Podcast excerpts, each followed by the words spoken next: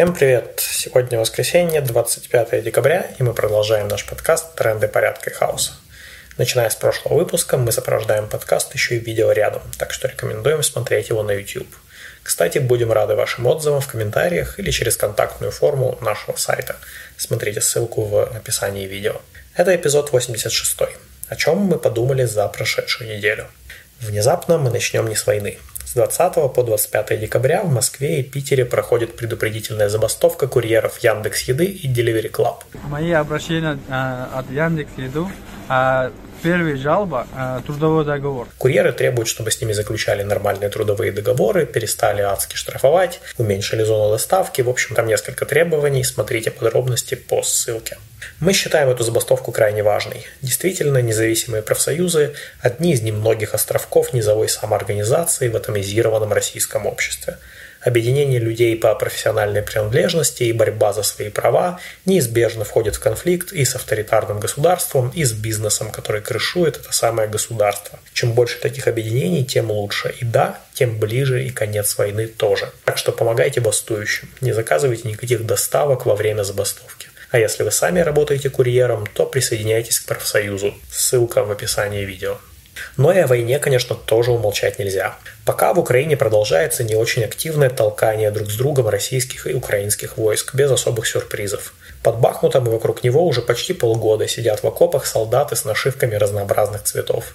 В последние месяцы с российской стороны это во многом мобилизованные гражданские, без нормального вооружения и средств связи. С украинской стороны снабжение и логистика вроде бы получше, но вряд ли кардинально. И накачивание фронта пушечным мясом со стороны РФ явно будет продолжаться. Как известно, Шойгу и Путин уже собираются увеличить призывной возраст до 21 года, а предельный с 27 до 30 лет. И тут у тех, кто помнит историю, возникает вопрос. Сто лет назад, во время Первой мировой, как раз продолжительная окопная война привела к волне дезертирств, бунтов и братаний рядовых солдат со всех сторон конфликта. Дальше пошли революции в тылу. Возможно ли повторение такого же сценария сейчас? Вони захопити хотіли нас зразу, а ми зачаїли на орків образу з російських бандитів. Робить примар. Байрактар.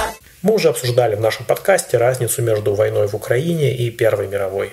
Действительно, война 2022 года является империалистической только со стороны России. Украинское государство можно критиковать за многое, но уж империалистическую политику оно точно не ведет, да и не может вести.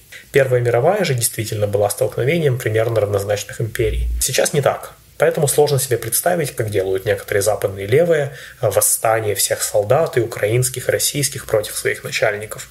Солдаты и участники территориальной обороны с украинской стороны достаточно четко представляют себе, за что воюют. Да к тому же видят, что в целом Украина скорее побеждает, благодаря огромной поддержке НАТО, разумеется. А вот солдаты проигрывающей и деморализованной российской армии, вероятно, действительно близки к бунту.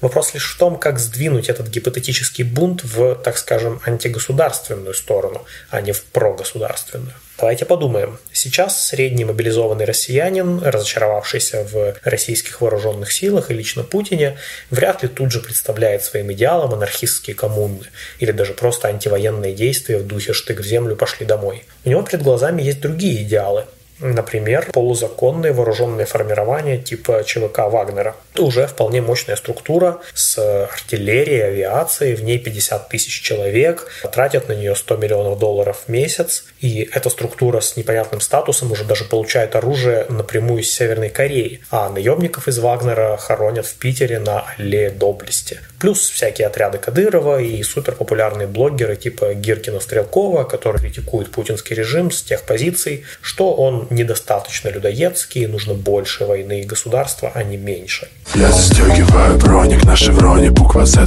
Я начистил свой патроник, я проверил пистолет Всех сравняю с землей чисто, я лечу ебать нацистов Эти альтернативы для типичного российского мобилизованного гораздо проще и понятнее, чем то, что предлагают анархисты. Вопрос в том, а предлагают ли анархисты ну или не авторитарные левые, вообще что-то. Кажется, что нам всем нужно очень серьезно подумать, какую альтернативу можем показать человеку, который сидит в замерзшем грязном окопе с автоматом старше его самого и ждет следующего артобстрела со стороны ВСУ. То же самое касается и вернувшихся с войны раненых или так или иначе демобилизованных. Как показать им, что встать под флаги Пригожина никак не поможет ни им, ни их семьям? К каким конкретно действиям мы можем их призвать, кроме как «не ходите воевать»? Кстати, небольшое отступление от темы. Обсудить эту и другие темы можно будет на антиавторитарном фестивале «Дед Мороз против Путина». Он пройдет 6-7 января 2023 года в Хельсинки в офлайн и онлайн форматах. Смотрите ссылку с подробным описанием в описании видео каким действием мы призовем этих солдат, очень важно. Ведь если на смену Путину просто придет Пригожин и фашизоидные так называемые военкоры, то лучше не станет ни анархистам, ни освободительному движению, ни в целом тем, кто населяет сейчас земли так называемой Российской Федерации. Впрочем, есть большие сомнения в том, что вот эти фашисты больше, чем Путин, вообще имеют какие-то шансы на приход к власти. Существующий сейчас в России авторитарный политический режим вот уже два десятилетия только и занят, что усилением контроля над любыми потенциально альтернативными элитами. Так что, возможно, все эти склоки между Пригожиным, Кадыровым, губернаторами, Стрелковым и прочими только выгодны Путину и не представляют для него никакой реальной опасности.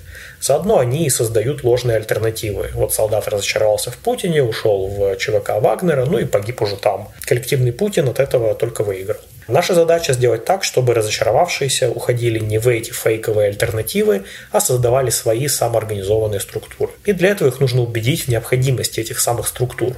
Задача не из легких, но политически это чуть ли не самое важное сейчас и в ближайшие месяцы. Но как и сейчас, когда-то давно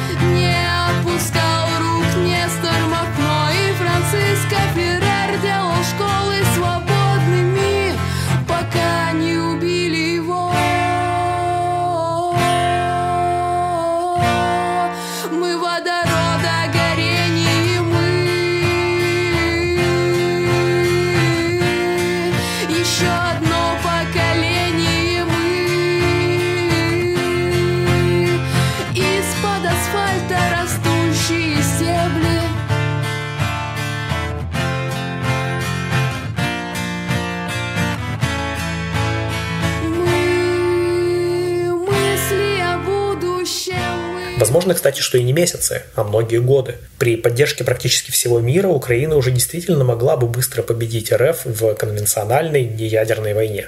Но, как уже многократно говорилось многими, США, как самая мощная в военном отношении страна в мире, вовсе не спешит так уж сильно накачивать Украину оружием. То есть поддержки оказывается достаточно, чтобы Украина не проиграла, но не более того. И причина этого вполне циничная. На сегодня США потратили примерно 6% своего военного бюджета на Украину, а результатом явилось перетирание в войне примерно половины конвенционального военного потенциала России. С военной точки зрения США безумно выгодно, чтобы война продолжалась еще неопределенное время. По крайней мере, пока этот потенциал не будет уничтожен полностью или почти полностью.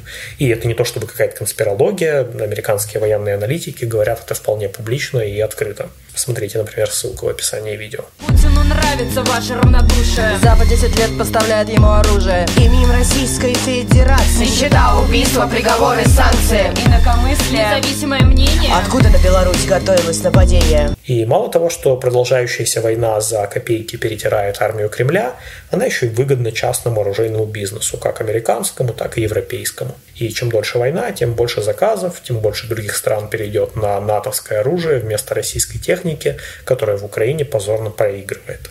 И мы сейчас-то говорим не чтобы убедить вас, что во всем виновата Америка или что-нибудь такое. Войну, конечно же, начал Кремль и Путин, они несут ответственность за нее. Но политики и бизнесмены по всему миру пользуются этой войной и стараются получить от нее как можно больше разнообразных выгод.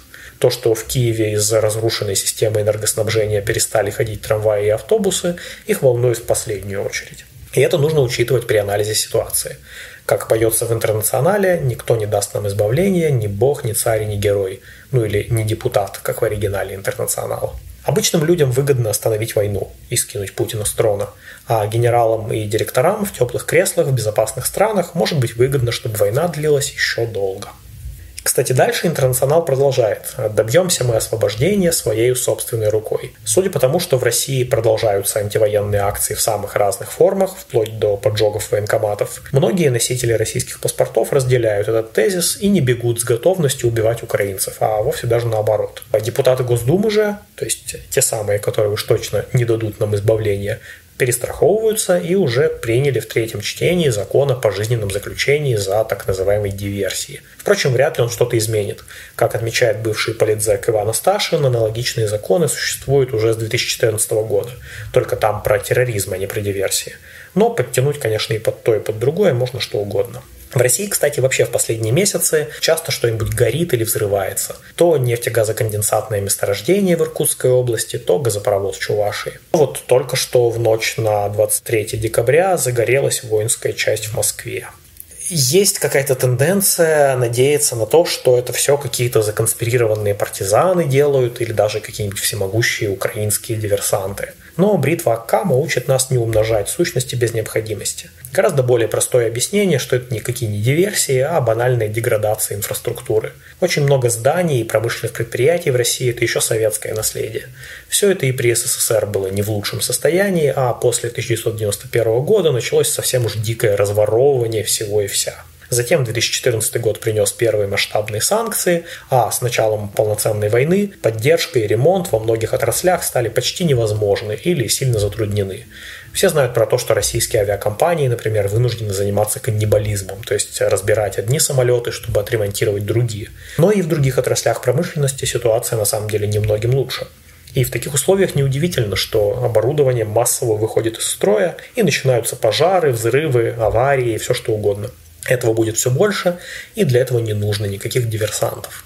Экономика РФ корчится в судорогах, пытаясь найти какую-то модель существования в новых условиях, но так, чтобы власть по-прежнему оставалась у той же банды, что рулит Россией последние 25 лет. И еще раз, чтобы помешать им сделать это, нужна ясная и четкая альтернатива. А во многих случаях создание низового профсоюза, вот как профсоюз курьеров, о котором мы уже говорили, может быть гораздо более эффективным с точки зрения этой самой альтернативы, чем взрыв на каких-нибудь рельсах, которые починит через полдня. Да и вообще создание создание структур, коллективов гораздо эффективнее любых одиночных действий. И не будем забывать, кстати, что прямое действие – это то, что возбуждает российских ментов и ФСБшников больше всего. Даже намек на прямое действие. То есть всегда имейте это в виду. Даже вот кочегара из Вологды Владимира Румянцева недавно приговорили к трем годам колонии. Фактически просто за то, что у него было свое подпольное радио, и поэтому радио он выступал против войны. Нам кажется, что этот кочегар абсолютный герой, и когда-нибудь про него обязательно снимут фильм по типу «Рок-волны», но только гораздо более серьезный. Кроме того, сейчас в тюменском деле фигурантам начали продлевать аресты. Напомним, что шестерых анархистов и антифашистов в Тюмени бросили за решетку и пытали, только лишь потому, что двое из них собирались испытать самодельные петарды на безлюдном поле. Не забывайте поддерживать ребят, пишите им письма и заказывайте футболки в поддержку. А, смотрите ссылку в описании видео. Деньги с футболок пойдут на адвокатов, а у вас будет прекрасный мерч солидарности. Не знаете, что подарить близкому человеку на Новый год?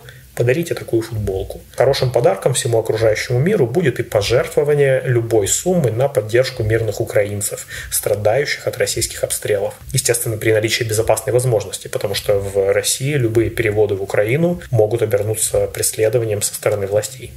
А продолжая тему репрессий, год назад, 22 декабря 2021 года, белорусским анархопартизанам Игорю Оленевичу, Дмитрию Дубовскому и Дмитрию Резановичу и Сергею Романову вынесли дикие приговоры в 20 лет тюрьмы.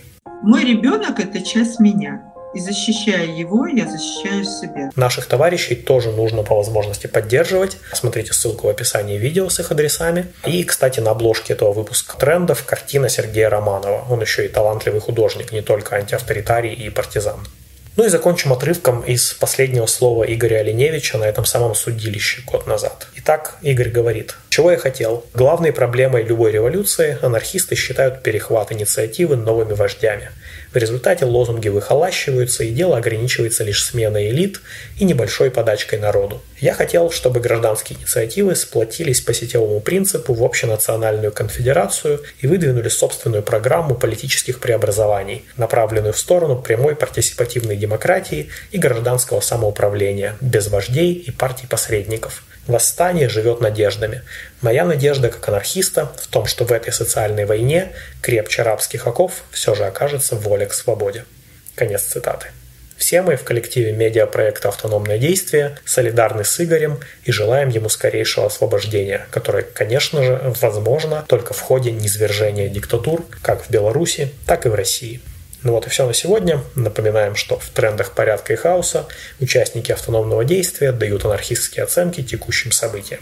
Слушайте нас на YouTube, SoundCloud и других платформах. Заходите на наш сайт autonom.org, подписывайтесь на e-mail рассылку. Пока.